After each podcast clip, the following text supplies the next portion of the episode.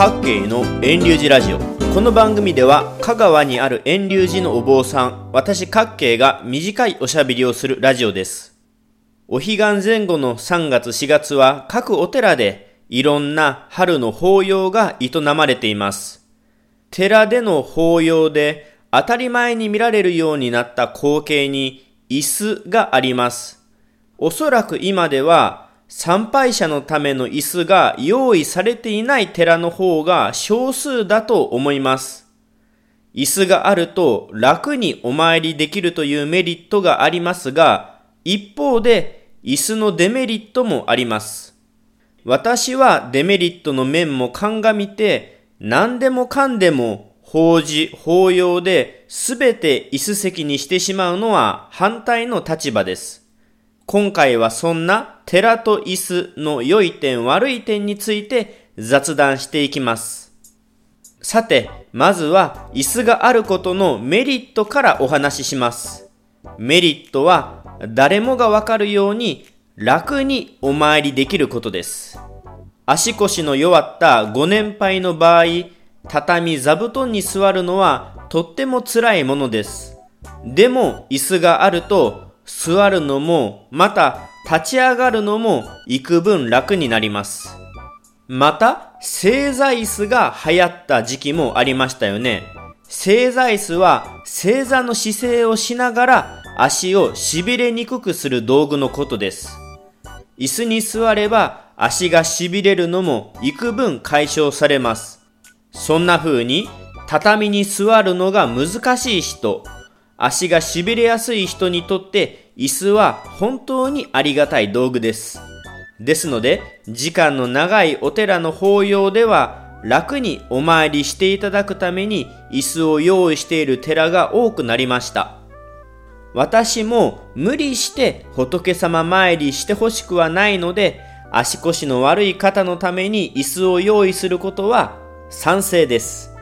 ちなみに子供の頃に私が記憶している昔のお年寄りたちは、お参りの最中は普段は足を崩したり投げ出したりして寺の本堂で座布団に座ってました。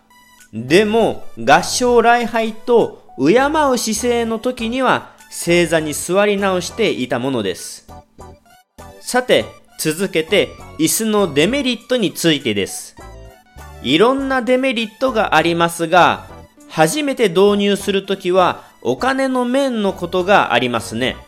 最近はゲーミングチェアやオフィスチェアのように数万円もする椅子も当たり前のようにありますが、お寺用の椅子というのも不思議なほど高いです。寺で使う椅子の数は多く、30脚、50脚と用意すれば30万、50万と必要になります。寺院用の椅子にもピンからキリまで色々あるのでしょうが、まとまった数の椅子を用意するであろう寺からすれば、椅子を新しく用意するのはかなり大変なものです。遠隆寺でも今では100脚以上の椅子が用意されていますが、一度に揃えたのではなくて、少しずつ少しずつ揃えてきました。寺にとって椅子を用意するのは金銭面で結構大変なものです。これが1点目です。2つ目はお参りの人の気持ちがだらけることです。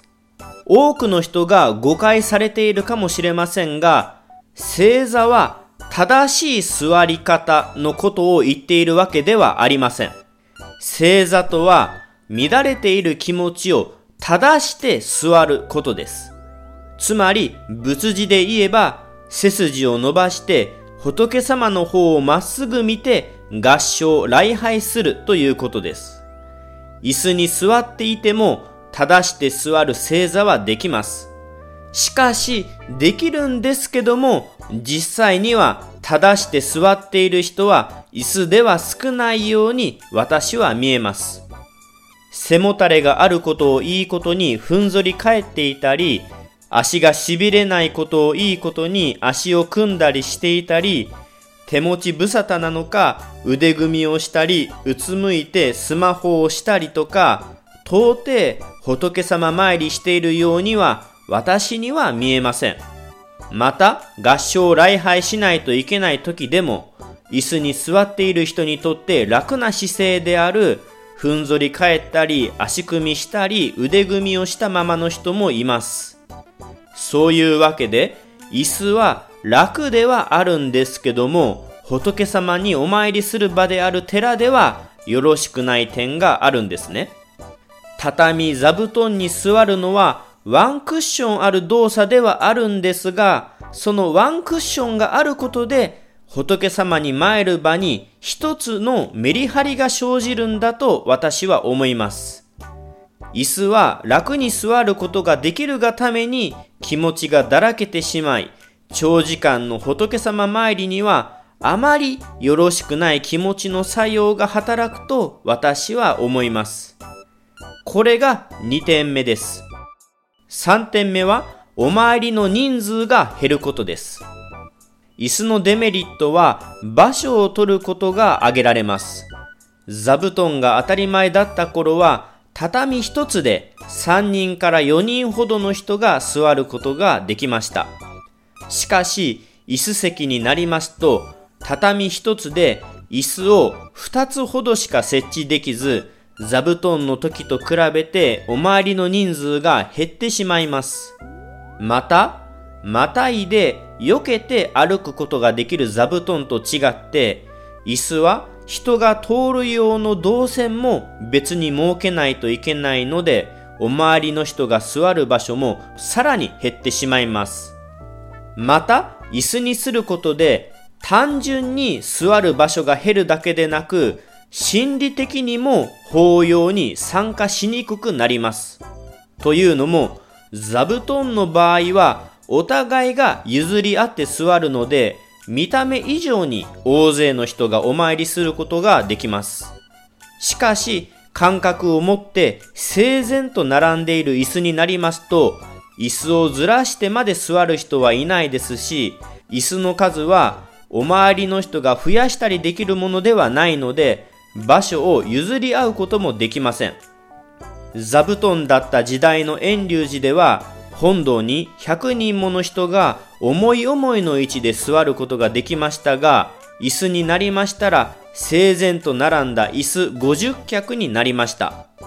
寺の本堂にお参りできる人数は、かつては何十人から何十人とおおよその収容人数という表現をしていましたが、